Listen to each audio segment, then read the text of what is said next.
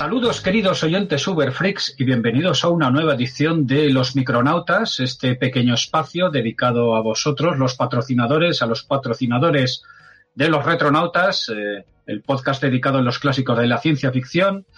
Y pues bueno, este podcast con el que os queremos agradecer un poco pues vuestro apoyo para que la Retardis siga surcando en los cielos de la ciencia ficción.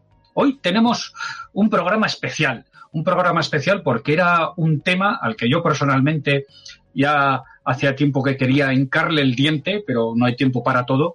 Y, bueno, los retronotas eh, siempre hemos tenido voluntad de no, no limitarnos solo al, al ámbito anglosajón, al de la ciencia ficción anglosajona, que obviamente es el más potente, sino en lo posible intentar salir de ahí y bueno, recuerdo que ya pues en nuestro tercer o cuarto programa ya hablamos, por ejemplo, de un autor como Karel Kapek, ¿no? el checo, eh, hemos hablado de Stanislav Lem, el polaco, y algún micronautas pues hemos dedicado pues a alguna obra primigenia española, cuando hablaremos también de, hablamos también de protociencia ficción, y solo una vez hemos podido hablar de una obra de América Latina, eh, que fueron micronautas que hablamos de Eugenia una obra mexicana. pero bueno, eh, el destino, los hados, pues eh, han tenido bien pues traernos a, un amigo, a un oyente, para que nos ayude a emprender un apasionante viaje al mundo de la ciencia ficción latinoamericana. Y este amigo es Gastón, Gastón Germán Caglia o Caglia. ¿Cómo se diría Gastón? Porque esto es de origen italiano, ¿no? Este apellido. Hola, Miguel. Eh, sí, es, muy italiano, se pronuncia Caglia. Caglia, vale, porque... sí, sí. Muy bien, pues Gastón, escritor, abogado, ajedrecista, mediador, magistrando en bioética y en ciencias sociales. Publica también con el seudónimo de Felipe Bochatay. Y bueno, eres de Argentina, ¿verdad? Resides en Reconquista, en Santa Fe. Así es. Y bueno, como he dicho, eres escritor, ¿no? Que escribes además diferentes géneros, terror, fantasía, ciencia ficción, policíaco. Colaboras también en la web Iberoamérica Social, dedicada a las ciencias sociales, publicando ensayos o evaluando trabajos, papers. Y bueno, también eh, pues has publicado tus cositas, ¿verdad? Unas, algunas compilaciones de cuentos en, en papel o en electrónico. Y, por supuesto, si estás aquí, es que eres aficionado a la ciencia ficción en todos sus matices, según me has comentado. Y además, pues bueno, creo que has investigado bastante lo que es el tema de la ciencia ficción latinoamericana. ¿Me equivoco, Gastón? Es así, Miguel. Eh, me gusta mucho la ciencia ficción, sobre todo la literatura en particular. Eh, hmm. Y obviamente soy fan de los retronautas. Así que estoy muy agradecido de, la invitación a poder participar de este experimento. Pues bueno, esperamos que este sea el primero de una larga serie para que todos eh, los oyentes y nosotros podamos aprender y descubrir cosas de la ciencia ficción latinoamericana. Em, este programa lo que lo vamos a dedicar es hablar un poco de protociencia ficción, lo que se define como protociencia ficción, que es un término muy amplio. Eh, hace ya mucho tiempo en los Retronautas dedicamos un podcast a los orígenes de la ciencia ficción, pues bueno, ya sabéis que estos son temas muy flexibles. Hay gente pues que te pone el origen de la ciencia ficción en Luciano de Samosata, otros te lo ponen en la Utopía de Tomás Moro, otros en el Frankenstein de Mary Shelley, y luego estaría pues la interpretación estricta, que sería pues cuando surge un término, el término, ¿no? Con los pulps de Hugo Gernsback, bueno, otros también considerarían Verne, Wells, pero bueno, nosotros vamos a optar por esta, podemos decir, idea más flexible y vamos a hablar un poquito de lo que sería eso, ¿no? La protociencia ficción eh, latinoamericana y nos centraremos en dos obras que luego pasaremos a comentar. Eh, Manuel, y perdón. Manuel. bueno, em, Gastón, Gastón, eh, vamos a poner un poco el tema en contexto al principio, ¿verdad? Vamos a, contextualizar un poquito. Eh, ¿Qué nos puedes comentar de estos, de lo que tú has investigado, de estos orígenes eh, de la ciencia ficción latinoamericana?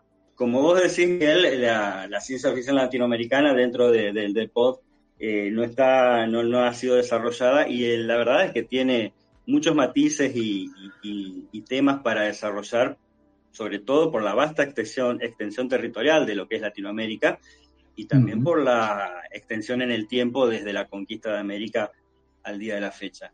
Eh, América tiene muchas peculiaridades y, una de ellas es que en algún momento de su historia tuvo este, un choque de civilizaciones, eh, como se le suele mencionar, en 1492, y de ahí todo este entrecruzamiento de, culturas entre la, aborigen, la merindia y la, europea. Eh, en Latinoamérica, eh, antes de la colonización europea, hubo muchas culturas indígenas con una cosmovisión propia, con, una vasta tradición oral. Tenemos que recordar que eh, las culturas aborígenes prácticamente no cultivaban en todo el vasto territorio de, América la escritura como la conocían los europeos hacia en el medioevo. Este, incas, aztecas, mayas, mexicas y otras civilizaciones de las más importantes en Latinoamérica prácticamente no tenían escritura, por lo que la, tradición literaria básicamente era transmitida en forma oral. Eh, lo, paradójico de esto, de las dos obras que vamos a presentar, que me parece que todavía no las has mencionado, pero es el, joven, el joven que subió al cielo de, los incas, de la, de la cultura incaica, y eh, y cuadraturas lunares este, de un fraile Rivas. Eh, hmm. Estas dos obras lo que tienen en particular, o todas las obras de, la época, en, este, en particular estas dos que son rescatadas del olvido del tiempo, como vamos a, mencionarlo más adelante cuando profundicemos, eh, son dos mundos distintos, el europeo y el amerindio, pero que vamos a encontrarnos con con dos textos que serían los, los originarios, estos dos que he mencionado, que tienen muchas cosas en común, a pesar de pertenecer, podríamos decir, a dos mundos totalmente distintos. Hmm. Eh, ¿Qué podemos decir de la ciencia ficción o el concepto de proto-ciencia ficción? Ya lo has mencionado vos. Este, nadie se pone de acuerdo, podemos ubicarla en distintas partes de la línea del tiempo, pero básicamente eh, en Latinoamérica, ¿qué podemos decir de lo que sería una ciencia, una proto-ciencia ficción? Estaríamos haciendo referencia a una literatura situada más cercana a lo místico, a lo religioso, por sobre lo científico. En donde los textos se ubican más cerca a lo maravilloso, vamos a ver, a, través de lo que voy a ir comentando, referencias a la magia, a los ángeles, a los demonios, este, al fin del mundo, hay mucha literatura apologética, y el surgimiento de este, una nueva religión, la caída de, la iglesia romana y el surgimiento en América del nuevo mundo, diríamos. Obviamente todo esto por encima de una especulación, eh, de una ficción especulativa propiamente dicha, que, está basada en la explicación racional, en la verosimilitud, en la lógica de la ciencia ficción propiamente dicha. Nosotros, este, si bien podemos hablar de una proto-ciencia ficción latinoamericana, eh, hay que hablar este, de que no son, este, no, es una ciencia ficción que viene eh, dadas por sí sola, sino que bebe mucho de los autores, de los autores europeos. Eh, la literatura latinoamericana, la proto la ciencia ficción, tiene muchas convenciones literarias europeas aunque la diferencia que podríamos encontrar acá en América es que las primeras estuvieron, estuvieron teñidas de un misticismo religioso, mucho misticismo religioso, por ahí va el tema, aunque con la evolución histórica, ya eh, vamos a hablar de Sisigia como un, un parteaguas, diríamos, se empiezan a empapar de modismos este, europeos basados en la ciencia europea, como por ejemplo el desarrollo del telescopio, los viajes a la Luna y todo eso.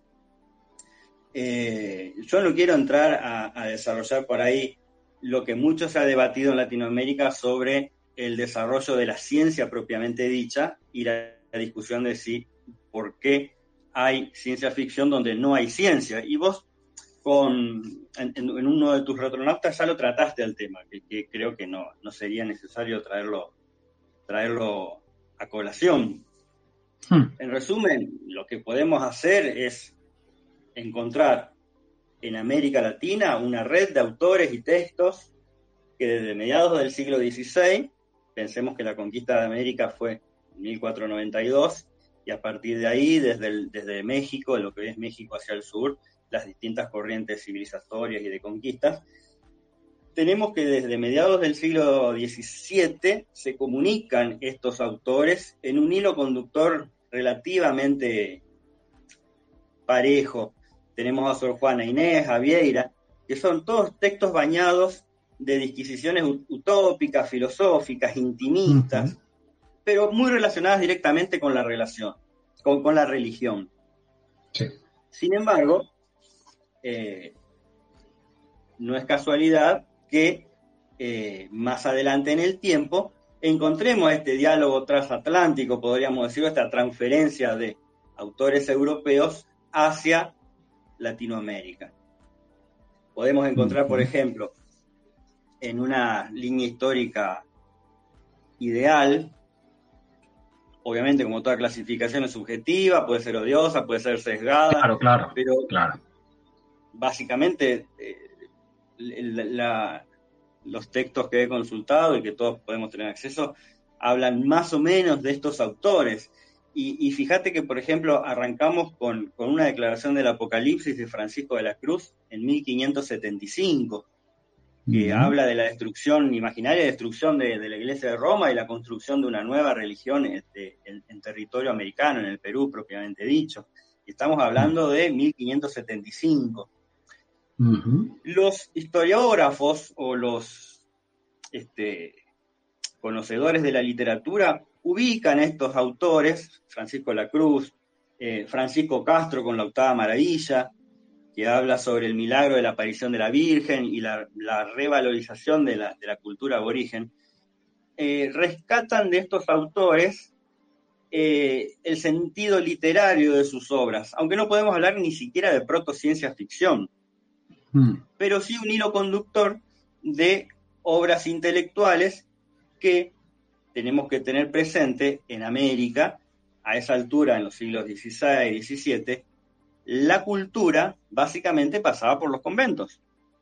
la religión era, los hombres religiosos eran los que pensaban, por así decirlo, aunque la iglesia también se encargaba de censurar, como vamos a ver más adelante. Como has comentado en algún otro retronauta, acá también se quemó mucha madera en esa época con la Inquisición. Más adelante también, entre, entre estos autores tenemos este, Antonio Vieira, un, jesuita brasilero, que habla de la historia del futuro y un profetista milenarista, pero son todas obras que están muy íntimamente ligadas con la religión, con, con con la introspección de pensamiento, como Sor Juana Inés de la Cruz, que a través de sus poemas un, viaje hacia el interior del alma, eh, durante un sueño nocturno, en donde adquiere un conocimiento universal. Bueno, son todas cosas que ya dejan de ser estrictamente religiosas para tener algún carácter ficcional, pero, o como el poema de la Californiada, que habla sobre el, proceso evangelizador en el norte de California, eh, hacia 1740, pero recién recién con, con Cisija y cuadraturas lunares vamos a encontrar lo que se llamaría verdaderamente la protociencia ficción, una obra literaria ficcional, netamente ficcional, y sin toques intimistas ni, relacionados directamente con la religión. Lo vamos a ver más mm. adelante. Y a partir de ahí sí, ya vamos a tener obras de ficción propiamente dichas como Delirio, este, de Antonio Valdés, unos 30 años más adelante, en 1816, en donde habla de, ya fíjate que es bien ficcional, habla de la llegada a, Buenos Aires de dos gigantes con poderes mágicos, como el Micromegas de Voltaire, que transforman la ciudad a volverla superior a, París o Londres, o El bosquejo de la Europa y de la América en 1900 de Fray Vicente Solano, en 1839, fíjate que son coetáneas con Mary Shelley y con el Frankenstein.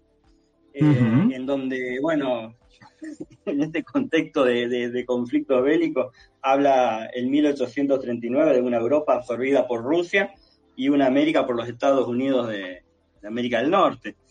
Mira tú. Iba encaminado, ¿no? bueno, bueno, siempre hemos dicho que la ciencia ficción, pues, es, ¿no? adelanta a veces, se adelanta, a su tiempo, ¿no? Y, y es heraldo de malas noticias, muchas veces también. no, quiero, ser pájaro de mal agüero, pero eh, este, esto vendría a ser la protociencia ficción en Latinoamérica. En resumen, ¿qué podríamos decir de la protociencia ficción? no estamos hablando de, una ficción primitiva, eh, previa a Wells, a Verne, a Mary Shelley, que sería lo que en Europa se podría considerar, sino como unos textos de, de corte misticista y religioso por sobre lo científico y básicamente elaborados por personas religiosas, de ámbitos religiosos, en los que se empieza de a poco a dejar la cuestión espiritual, la cuestión propiamente religiosa, el milenarismo, eh, el, contenido apologético de algunos autores que hablan de la destrucción de este mundo corrompido, obviamente el europeo, y el surgimiento en la Nueva América de este, la nueva religión en la que los aborígenes americanos iban a ser el, nuevo ser este, más mm. completo, diríamos, por así decirlo. Sí. Hasta acá sería lo que podríamos hablar de una encuadre histórico de lo que vamos a tratar ahora. Pues fíjate, Miguel, que esto que estamos conversando aplica solamente para eh, y cuadraturas lunares que recién mencionamos. El otro relato tenemos, el joven que subió al cielo, que le encontramos muchas similitudes a, los pensamientos europeos. Eh, es una obra que está ubicada entre los siglos XIII y XV en la mm. cultura incaica, total y absolutamente este, desconectada del mundo europeo. Por eso yo te decía, cuando empezamos a hablar de, de la protociencia ficción latinoamericana, es justo poder hablar de una ciencia ficción latinoamericana y no dejar y, sin dejar de lado a las culturas aborígenes que son los, que primero poblaron el territorio americano. Eh, si querés, podemos pasar ya directamente al primer texto. Sí, entonces el, primer texto que nos propones es este, el joven que subió al cielo, ¿sí? Eh, como, como tú has dicho, ¿no? muy interesante, un, relato de, la América precolombina, eh, de la civilización incaica, ante esas has comentado que bueno, que eran relatos de transmisión oral, y, pero que bueno, que, según tú nos propones, pues bueno, tiene, tiene toques, eh, podemos decir que lo podemos conectar con una protociencia ficción. Este es un, un ¿cómo, ¿cómo, se llegó a, conocer este, la existencia de este, de este relato, Gastón?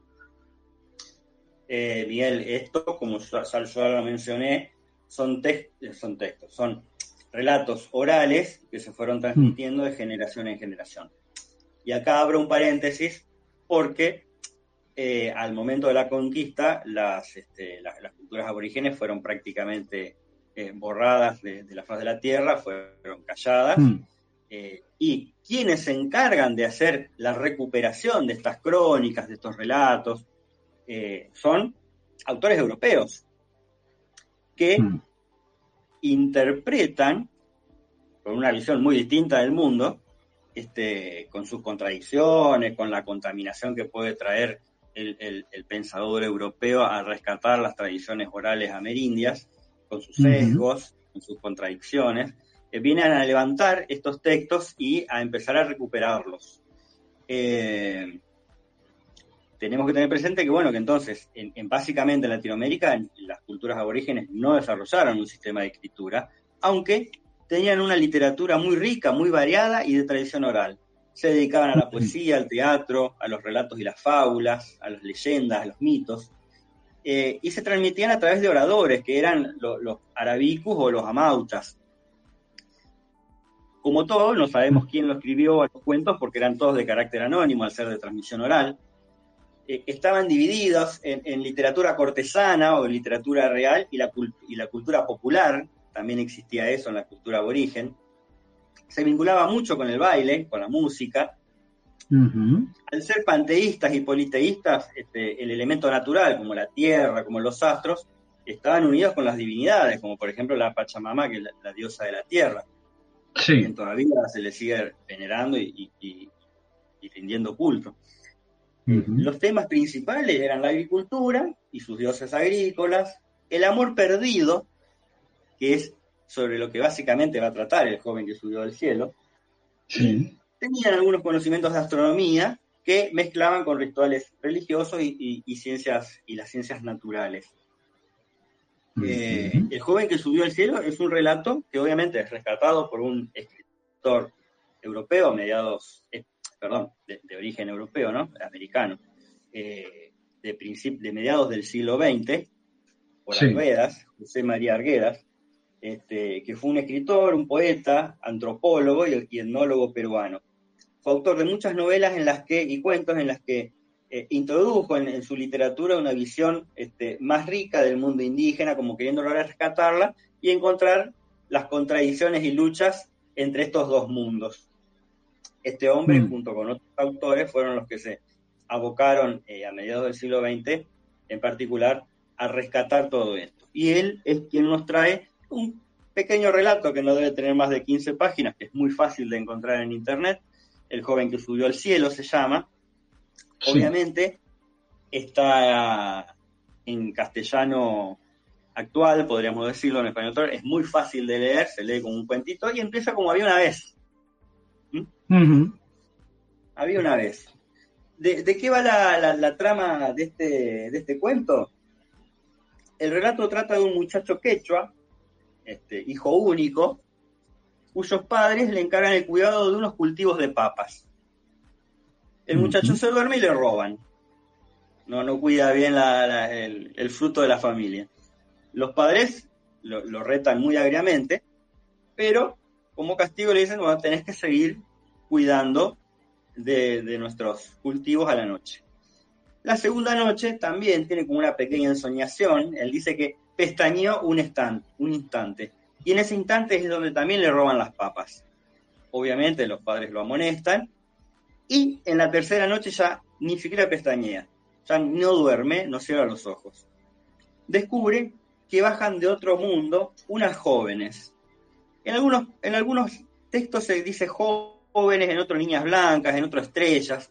Yo creo que lo que están haciendo es eh, tratar de transferir la idea de que las estrellas bajan en forma antropomorfa, podemos decir, en forma de ser humano, en forma de niñas blancas. Con trajes, dice, con trajes translúcidos o de plata, dando lugar acá al inicio de la historia fantástica. El muchacho, al ver a una de estas chicas, a una de estas niñas, se enamora y desea que se quede con una de ellas, se quede con él. Prácticamente la secuestra porque se apodera mientras las otras están este, volviendo al cielo eh, y la obliga a quedarse un tiempo en el lugar. Esta niña del espacio no acepta, no acepta ser su esposa, pero termina quedando recluida en la choza de la familia y al cuidado de los padres del muchacho. Acá toda una historia en la que él le dice que los padres no tienen que verla, eh, eh, la niña tampoco quiere que los padres la vean, la engaña y la lleva en definitiva a una choza en la que los padres terminan cuidando de esta chica. Eh, obviamente totalmente en secreto. La despojan de sus ropas de plata y la visten como una aborigen más. Esta chica queda embarazada del joven, lo que estaríamos hablando acá de la primera relación sexual interplanetaria, podríamos decir. no sé si hay un registro más anterior, eh, pero lamentablemente pierde el bebé. Luego de un tiempo, mm. creo que pasa prácticamente un año, regresa a su mundo, a su mundo, eh, casi como escapando en un descuido de la familia del, muchacho.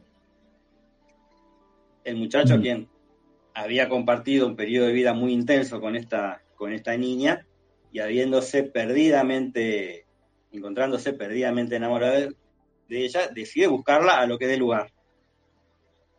En una de sus raptos de desesperación, camina, camina y, corre desesperado hasta que sube una ladera, sube un monte, y se encuentra con un cóndor. Sabemos que en América los cóndores son unas aves muy grandes, eh, aves de rapiña que viven en, lo alto de la, de la, cordillera. Son animales muy grandes, mm. de alas muy, muy, anchas. Eh, y ahí realizan un pacto entre el cóndor, que sería el vehículo espacial, este, para poder viajar hasta el mundo de su querida amada que ha, fugado. Acá dice que deciden viajar a otro entorno estelar. El cóndor le dice que, bueno, yo te llevo, pero si me pagas dos llamas, que son dos especies de camélidos propios de, la zona americana, para ir comiéndolos. Uno me lo como acá, le dice el cóndor, y el otro lo, tienes que degollar, cargarlo en mi, en mi lomo, eh, para ir dándome de comer mientras dure el viaje. El viaje en cuestión dura tres años, mientras este, el cóndor le dice que cierre los ojos al muchacho. Nunca sabemos el nombre del muchacho ni de la muchacha. Es una cuestión también que, ha quedado en el olvido del tiempo. Eh, y el cóndor empieza a comer la llama que ya está muerta en el lomo, en su lomo, mientras el muchacho le va dando. En algún momento del viaje, el, el cóndor le pide más comida y el muchacho, temeroso de que lo deje a la deriva, eh, empieza a cortarse partes de su carne, de su pantorrilla, de su pierna, para ir dándole de comer al cóndor. Eh, acá vamos a tener también que, por ejemplo, como en Cirano de Bergerac, como en Sisigias, en muchos de estos relatos lunares, el viaje al espacio no, no, no, no hay problemas de respiración, de, de, gravedad, de nada por el estilo, porque obviamente tampoco se conocía mucho sobre el tema, y acá es donde encuentro también una semejanza con los relatos euro, propiamente europeos. Eh, al llegar después de tres años a este, a este planeta, llegan muy deteriorados los tres, con largas barbas negras, este, muy cansados. Eh, entonces el cóndor le dice, bueno, bañate en estas aguas, que son unas aguas milagrosas, en donde ambos recuperan su, lozanía, podríamos decir.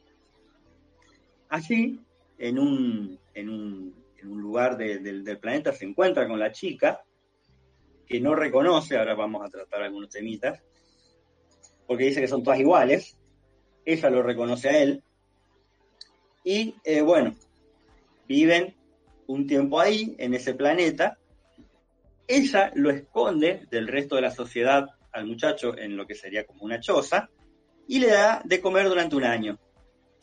Al año, esta chica desaparece no lo ve nunca más en la choza y él decide emprender su regreso muy apesadumbrado.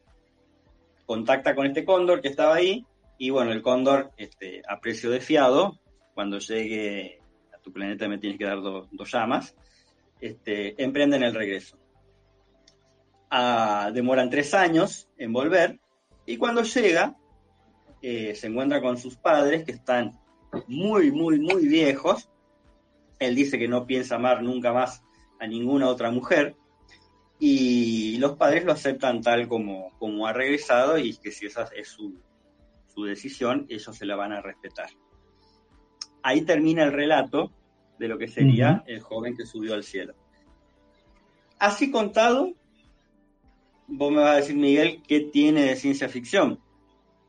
Eh, acá vamos a encontrar muchas cuestiones sobre alimentos transgénicos, el control mental, eh, los trajes espaciales, este, el rejuvenecimiento, y, a mí algo que me llamó mucha atención, los efectos del espacio-tiempo. Eh, por ejemplo, cuando hablo del cultivo de las papas, ahí están hablando de unas papas que serían, este, si no mágicas, podrían ser alimentos transgénicos, porque dice, en estas tierras la papa crecía lozana, solo él poseía esa excelsa clase de semilla. Empero todas las mm. noches los ladrones arrancaban las matas de este sembrado y robaban los hermosos frutos. Podemos hablar del control mental. Fíjate que estamos hablando del, siglo XIII, siglo XIV, sin contacto mm. con la cultura europea. Este, y, con referencia al control mental, tenemos que eh, cuando el joven se, descuida un segundo en pestañear, es en donde le roban las papas. Eh, los clones, todos los niñas, todas las niñas del cielo, los jóvenes del cielo, son una multitud y son todos del mismo rostro. Eh, y él no podía reconocer a su mujer, esa es quien la reconoce a él. Los trajes espaciales, ya hablan de, niñas blancas este, vestidas de plata.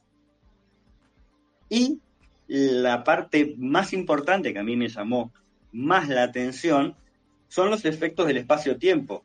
Este, muchísimos siglos antes de que Einstein formulara su teoría de la relatividad, en la que si tomamos en cuenta el tiempo transcurrido en el relato, que son tres años de ida, un año de estadía en este entorno estelar y tres años de vuelta, tendríamos eh, siete años aproximadamente, y el cuento dice que cuando regresa, este muchacho encuentra a, a sus, a sus padres muy ancianos. Lo que estaríamos hablando acá es de, la, de las consecuencias del espacio-tiempo y de, de, los viajes a la velocidad de la luz. Sí, bueno, y además es, es, curioso, yo cuando lo leía, por ejemplo, el, el, hecho de que le pongan al viaje una duración tan larga, ¿no? De tres años, como que intuitivamente ya hay una idea de que, bueno, eso cerca no está. Es decir, que el, otro mundo, así como hay otros relatos en la tradición europea, como tú bien has mencionado, de, viajes lunares o, otros mundos que parece que son que el factor tiempo es menos importante, ¿no? Como que, bueno, cogen un... También hay relatos en que, pues bueno, creo que fue en el de Luciano de Samosata, también usa naves, ¿no? Para viajar. Eh, o, en el de Kepler ya usan directamente magia, ¿no? Son, son demonios, ¿no? Pero bueno, es un viaje más o menos rápido ¿no? Y aquí un poco eh, tenemos esa idea de que esto cerca no está, necesitas tres años para llegar a, ese otro mundo que, está, que está en el cielo. Entonces, eso me parece una, una área muy interesante de intuir o saber que, digamos, que las distancias son grandes entre los mundos. Y fíjate, Miguel, que la Alfa Centauri, que sería la estrella que está más cerca de nosotros, está entre 3 y 4 años luz. No, mira. ¿Sabrían? Esto de casualidad. Esto, bueno, este, este dato lo tendría que haber, este, este relato lo tendría, lo tendría que haber leído von Daniken, ¿no? para, para empezar a confirmar ahí sus teorías de alienígenas ancestrales. Bueno, bueno. Eh, no sé si Einstein le robó acá el cuento, la, la teoría de la relatividad, pero este, si dejamos volar un poquito la imaginación y dejar jugar nuestra, nuestra, nuestra mente, todas estas perlitas que hemos encontrado en este cuento este, hablan de una, de una cosmovisión muy amplia del mundo incaico, que también es propio de las otras culturas amerindias, ¿no? Este, mm. y, que habla de la imaginación que tenía, que, que, bueno, por suerte pudo ser rescatada del olvido. Este, hay mucha literatura sobre el tema, hay mucha fábula, hay mucha fábula al, mejor estilo europeo, pero con personajes animales este, este, locales que, bueno, quedará para otra oportunidad. Sí, exacto. ¿no? Muy bien, pues eh, muy interesante este relato, ¿no? El joven que subió al cielo, ¿no? De, obviamente anónimo, ¿no? Pero bueno, un relato de la, de la cultura quechua, ¿no? Esto está en idioma quechua, eh, para el que no lo sepa, bueno, un grupo de, culturas, ¿verdad, Gastón? Que está más o menos ocuparía lo que era zonas del antiguo imperio inca, ¿sí? Eh, creo que pues está mejor desde, Argentina, parte de Colombia, Perú, Ecuador, norte de Chile. Eh, la, cultura incaica fue muy importante a nivel este, científico, a nivel arquitectónico, este, para, para, para América. Exacto, fue uno de los grandes imperios precolombinos. Correcto. Muy bien, entonces, ¿y ahora qué haremos, Gastón? ¿Daríamos un salto en el tiempo? Eh... damos no solo un salto en el tiempo, sino a algo, a otro mundo. Al mundo a otro mundo, ya, claro. Europeo, al mundo europeo en América. Digo esto para separarlo del mundo precolombino, este, y este relato. Acá tenemos ahora eh, el otro relato que traje como también eh, relato señero o, primigenio dentro de la protociencia ficción. Eh, el, relato este que se llama Sisigias y cuadraturas lunares tiene un, nombre muy, muy a lo, a lo, europeo, con, con larguísimos el nombre, pero todo el mundo lo conoce por Sisigias y cuadraturas lunares. Mm. Eh, es que fue escrito, atribuido al fraile Rivas, Manuel Antonio de Rivas. ¿Quién mm. fue este hombre? Eh, fue un fraile y eh, si bien son, son escasos los datos biográficos que, se conservan de este hombre, no se conoce ni el lugar ni su fecha de nacimiento. Eso este, no, hubo forma de rastrearlo. Y lo que es cierto y, probable es, es que haya nacido en México ya que, de acuerdo a los historiadores, no se han encontrado registros de su nombre en archivos españoles, por lo que, bueno, se, deduce que, es americano. Hmm. Lo que sí se sabe la ciencia cierta es que llega a la península de Yucatán, en México, hacia 1742. Eh, es, una persona del siglo XVIII. Ocupó hmm. varios cargos en diferentes conventos, en Tecac, en Motul, y ah, hacia 1770, yo ya me lo imagino un hombre grande, llega a San Francisco de Mérida, este nombre que esta ciudad hay que recordarla bien por lo que va a ser el texto. Eh, gracias a todos estos viajes que hace por, México este, Rivas, conoce lo que se, él denomina eh, la descomposición moral a, la que habían llegado sus hermanos de, de, orden. Y esto va a ser importante después cuando lo mencionemos. En oposición a este hombre, a este Rivas, que era un claro ejemplo del hombre de, ideas modernas, podríamos decirla, a la europea con todas las letras. Era un, ilustrado, ¿no? Un ilustrado, ¿no? Estamos en, la época de la ilustración, ¿no? Entonces, sí. Él, conocía la, literatura de la ciencia de la época, los libros prohibidos, la hermética, eh, las supersticiones, él era muy, muy crítico del formalismo de las procesiones religiosas y del culto a las imágenes. Eh, y, bueno, acá se marca una diferencia notoria frente al común de los franciscanos de, la, península mexicana, que se los presentan como ilestrados, ignorantes, y en el que muchos estaban relacionados, involucrados con mujeres y eran ladrones, pendencieros. Este, esta es la, la, atribución que Riva le hace al resto de los compañeros de orden, diríamos. Sí. ¿Cómo llega, cómo llega este texto a nosotros? Es muy curioso porque eh, este cuento se encuentra como un cuadernillo adosado, acosido a un expediente de la Inquisición mexicana. Mm. Y es la única obra literaria de, de, y, cuadraturas lunares. Eh, ahora vamos a entrar sobre, sobre el tema del juicio, porque lo particular de este cuento es que, gracias a este relato, Rivas fue sometido a un proceso inquisitorial. Pero avancemos sobre la idea. ¿Qué es una sisigia? Cuando hablamos de sisigias y cuadraturas lunares, ¿de qué hablamos? Eh, sisigia es un término astronómico que se utiliza para referirse a la, alineación del Sol y la Luna respecto a la Tierra, y por extensión a todo tipo de, eventos este, astronómicos en los que distintos elementos celestes están alineados entre sí. Sí. Aunque también hace referencia a alguna tradición hermética y alquímica. Tenemos que recordar que la ciencia en esa época mezclaba eh, alquimia con astronomía, astrología como ciencia, eh, y los, límites eran bastante difusos. Sí. Y bueno, este texto fue rescatado este, de un trabajo paleográfico de un equipo de antropólogos mexicanos y, bueno, se encuentra en el Archivo General de, la Nación de México gracias a, ese, eh, a ese trabajo que nos llega a nosotros. Eh, este texto debe tener no más de 15 páginas, es un poquito más complejo de leerlo que al otro, porque está en un español antiguo, eh, es un poco más este, complicado leerlo, tiene algunos giros idiomáticos propios de la época, eh, pero no, es, de más de 15 páginas. Y está redactado en forma de, carta, de una epístola, dirigida por, mm. por un habitante de la Luna a don Ambrosio de Echeverría. Un, habitante de la península de Yucatán.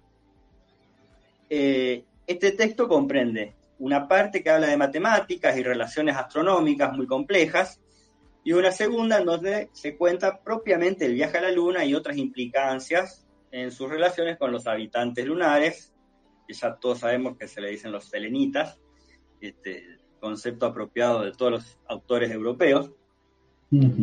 y, y, lo extraño del relato es que Rivas fue acusado de herejía por los miembros de su orden franciscana. Eh, yo creo que por eso se conserva el relato, por haber quedado cosido a un expediente. Este, él tenía conflictos con otros clérigos, había algunas cuestiones de, celos profesionales, como yo mencioné recién, este, conflictos profesionales dentro de la orden.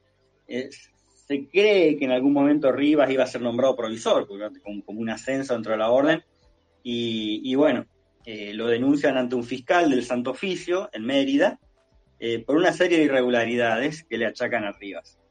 en el juicio que se le lleva a cabo, él fue acusado de herejía, ya que dicen que negaba la existencia del purgatorio, que profanaba las imágenes, que injuriaba a sus compañeros diciendo que estaban amancebados con nativas, como yo ya mencioné recién, que tenía mordaz ingenio y que dividía a todos por su lengua infernal con expresiones opuestas a la fe, lo que obligaba a sus este, oyentes a huir despavoridos. lo acusaban.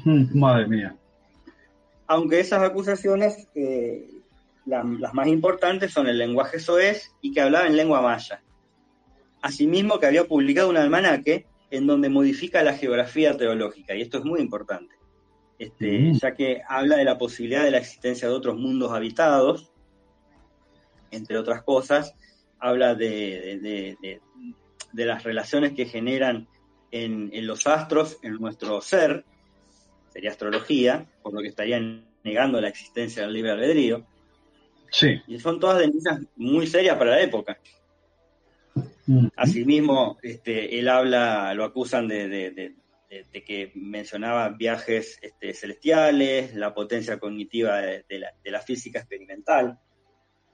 Este, y, ya sabemos que todo lo que tenía que ver o estaba fuera de lo que era la ciencia religiosa, eh, bueno, era, era pasible de, ser condenado por la Inquisición.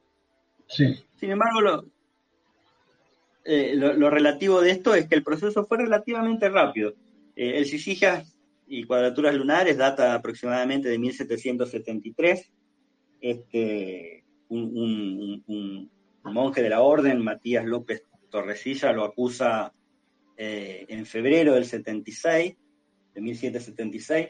El auto, el auto de censura es de, unos pocos días después, en marzo. Este, la defensa realizada por Diego Marín, es de julio del 77, fíjense que acá pasa un año y piquito, y el auto de exoneración de los delitos de herejía, y por ende que pone fin a la causa, data del 14 de julio de 1777.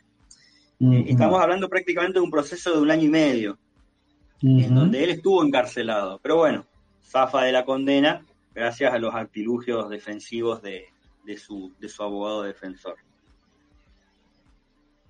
Cuando relatemos el texto vamos a encontrar las influencias de las que estuvimos hablando.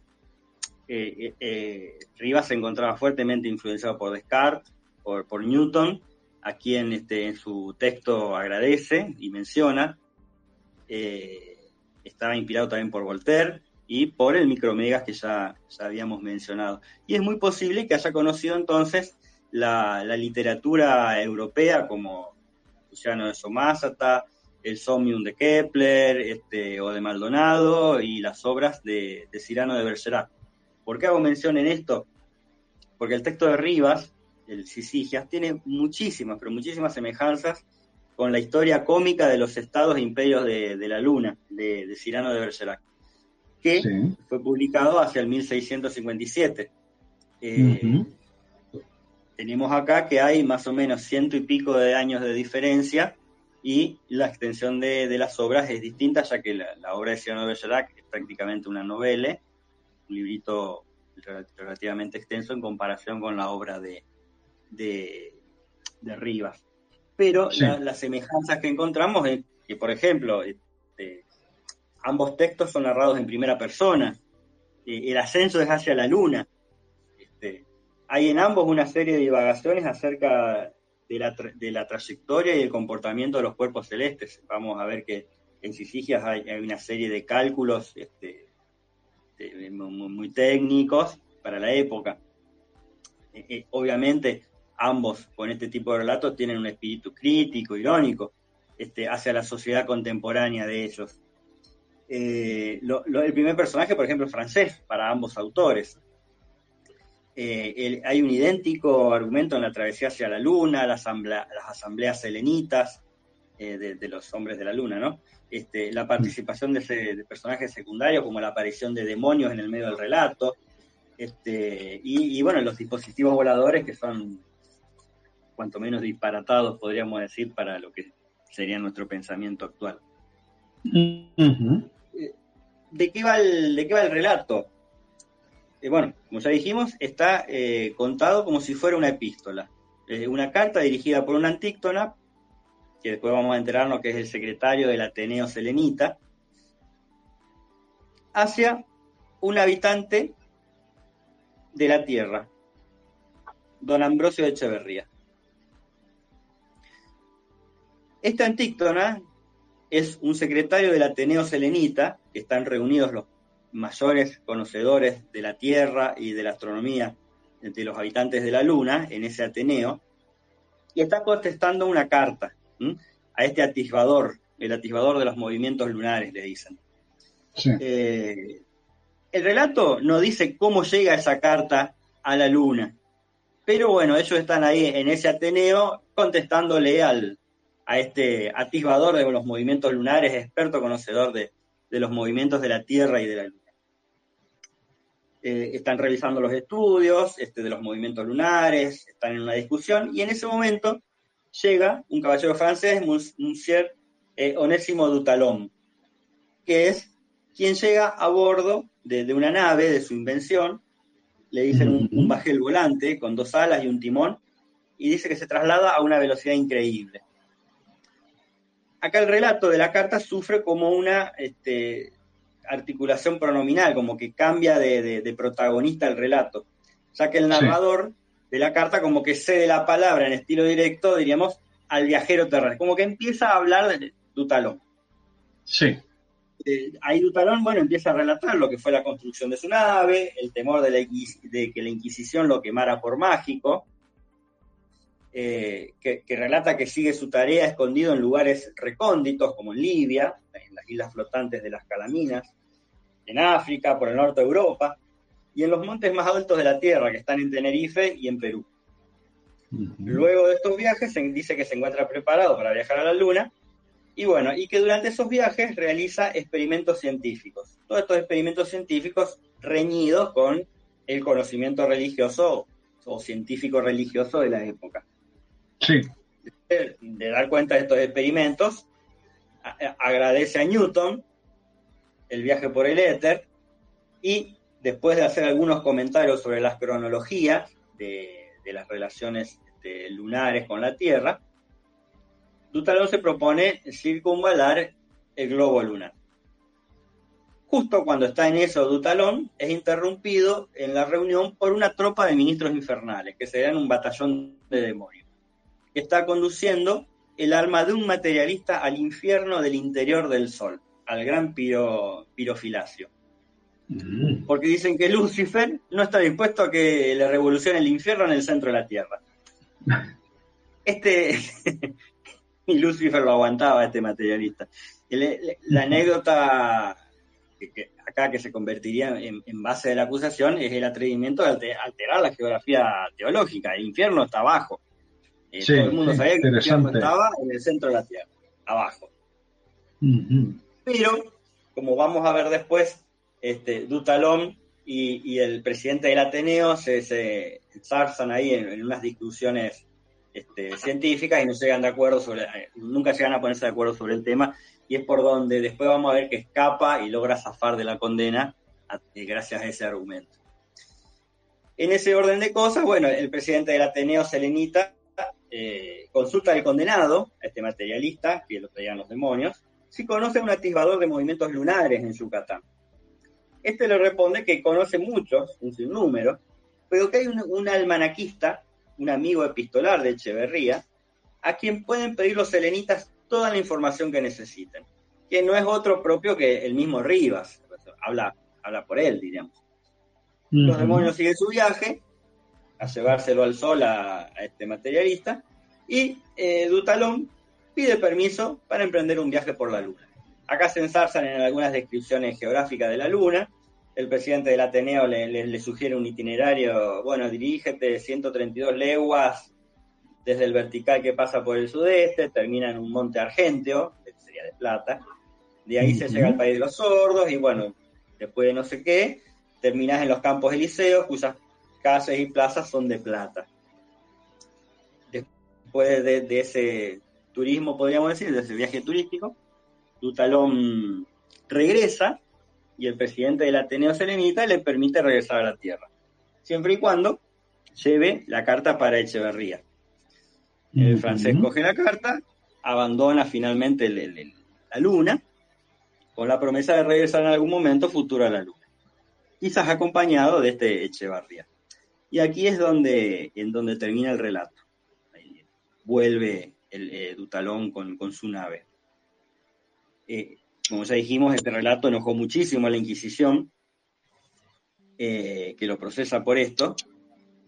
Y, acá es en donde rescatamos la importancia literaria, no religiosa, por eso la consideramos como la primera obra de proto-ciencia ficción latinoamericana propiamente dicha, porque rescatamos un texto propiamente literario de ficción. La defensa de, Rivas se basa en el carácter imaginario del cuento. El abogado era muy inteligente. Este, en el carácter imaginario del cuento y, del género apologético. Eh, eh, en la defensa dice, los apólogos siempre significan las cosas como significan con cosas fingidas las verdaderas para así corregir vicios y costumbres de los hombres. Asimismo, bueno, definiendo la ubicación del infierno y el tema de la influencia de los astros en el carácter de los hombres, este, logran ahí en forma media escurridiza este, zafar. Pero lo más importante es que el, el, abogado defensor le atribuye una importancia literaria ficcional a la obra de Rivas. Y ahí es donde podemos decir, bueno, acá tenemos la primera obra de ciencia, de proto-ciencia ficción este, latinoamericana en 1773. Eh, obviamente, este relato va a contener parte de lo que es la ciencia moderna eh, asumida por el pensamiento ilustrado de la época. Eh, y una crítica al pensamiento inquisitorial propio de la, del pensamiento escolástico de la época. Obviamente acá entonces tenemos que de los primeros escritos de, del siglo XVI hasta acá, un corrimiento de lo religioso a lo netamente literario ficcional y una apertura hacia el resto de los relatos, como yo hablé de Delirio, Bosquejo de Europa y muchos otros que van a conformar después los principios propiamente hablando de la literatura de ciencia ficción latinoamericana que ahí tenemos para cortar muchísimo. Bueno, pues muy interesante, Gastón, todo esto que nos has contado y, y nos has descubierto estas, estas dos obras, ¿no? Y, por exponernos, además, todo este, este panorama, ¿no? Que es el, donde se, se cuece o, de donde surge, ¿no? Eh, la, la, ciencia ficción latinoamericana. Ah, así que bueno, eh, pues eh, muchas gracias, muchas gracias por, por ilustrarnos, ¿no? Ahora que estamos hablando de ilustrados, sí, por ilustrarnos y, por mostrarnos estas, estas dos obras, seguro desconocidas para la mayoría de, los oyentes. Estoy seguro, bueno, eh, nos escuchan también muchos aficionados de América Latina y seguro que algunos las conocerán. Pero aquí, pues bueno, al otro lado del charco, lo cierto es que pues conocemos menos, ¿no? De, de ciencia ficción latinoamericana, así que encantadísimos de aprender cosas nuevas y de descubrir estas obras. Bueno, si tú has dicho que están localizables por internet, pero bueno, si a alguien le interesa, ¿no? si no las encuentra y quiere hacerse con ellas, pues bueno, que nos contacte y se las hacemos llegar los archivos. Como tú has dicho, son dos relatos cortitos, ¿no? Son dos relatos pequeñitos y, y eso. Pues, exacto, sí. O sea que os invitamos a echarle un ojo. En verdad, Miguel. Nada, nada, no, no, yo... A, mí me los has descubierto realmente, o sea que, que ya te digo, yo, yo creo que salvo para quizás el, el aficionado de, de Latinoamérica que, que, está un poquito más metido en el tema, pues eh, para, para el resto de, de, los que somos pues europeos o vivimos en otros continentes, pues, pues los conocemos poco o nada. O sea que yo creo que, que estos podcasts, si, le, si, si nuestros oyentes nos dan la bendición, pues eh, si, y si eh, nos quiere seguir acompañando Gastón en futuras entregas, pues yo creo que sería muy interesante poder seguir descubriendo más cosas sobre la ciencia ficción latinoamericana. Sin duda. Eh, primero y principal, salimos de lo que sería la, la, literatura anglosajona, como vos decís al principio. Conocemos cosas nuevas este, y, y, alumbramos a, a textos perdidos en, en, el tiempo, que, bueno, como, como cualquier clasificación que podemos hacer cualquiera de nosotros, que somos, yo me considero, como a veces mencionabas vos, un diletante, un, un aficionado a estos temas, este, la, la, la, clasificación puede estar sesgada, puede ser muy subjetiva, puede no respetar los cánones de, de la literatura este, científica literaria. Pero bueno, es una, una, primera aproximación a lo que sería la, la, la protociencia ficción y un repaso este, variadito de las, los textos que han sido señalados como los primigenios eh, y propios de la protociencia ficción latinoamericana. Correcto. Y además, bueno, siempre invitamos a, los oyentes que, que, sepan sobre el tema, pues bueno, a que aporten ¿no? también eh, más datos, aporten su punto de vista, siempre desde el respeto, por supuesto, porque efectivamente, como tú dices, ya lo hemos mencionado al principio, pues cuando hablamos de protociencia ficción, pues ya eh, los márgenes son muy borrosos, ¿no? Y, son diferentes los baremos que podemos tener en cuenta a la hora de considerar una obra protociencia ficción o no. El, terreno es muy amplio, ¿no? Entonces, bueno, aquí eh, pues hay que dar cancha, podríamos decir. Pero eso, y también, claro, invitar, por supuesto, eh, ya lo hemos mencionado, es una oportunidad de, salirnos del ámbito anglosajón, si algún otro oyente conociera alguna otra tradición literaria de algún otro país, eh, por no, no quiero poner ningún ejemplo, pero bueno, sé que tenemos oyentes de todo el mundo, pues bueno, y nos quiere aportar su saber, quizás de lo que sería la ciencia ficción en otros países o en otras culturas, pues nosotros encantados ¿no? de, ejercer esta labor de divulgación, que yo creo pues que al aficionado de verdad pues le interesa, le interesa saber sobre, sobre otras tradiciones literarias, ¿no? otras culturas, además de, bueno, la lógica imperante, que es la anglosajona, que es donde se ha, se ha cocido, podemos decir, o la que nos ha traído el grueso ¿no? de, los grandes clásicos de la ciencia ficción que conocemos. Eh, pues muy bien, Gastón, eh, muchas gracias por, por acompañarnos y, por ilustrarnos. Y lo dicho, pues esperamos verte en otra futura entrega. Muchas gracias, Miguel, a vos por la, invitación, por la aceptación de, esta propuesta.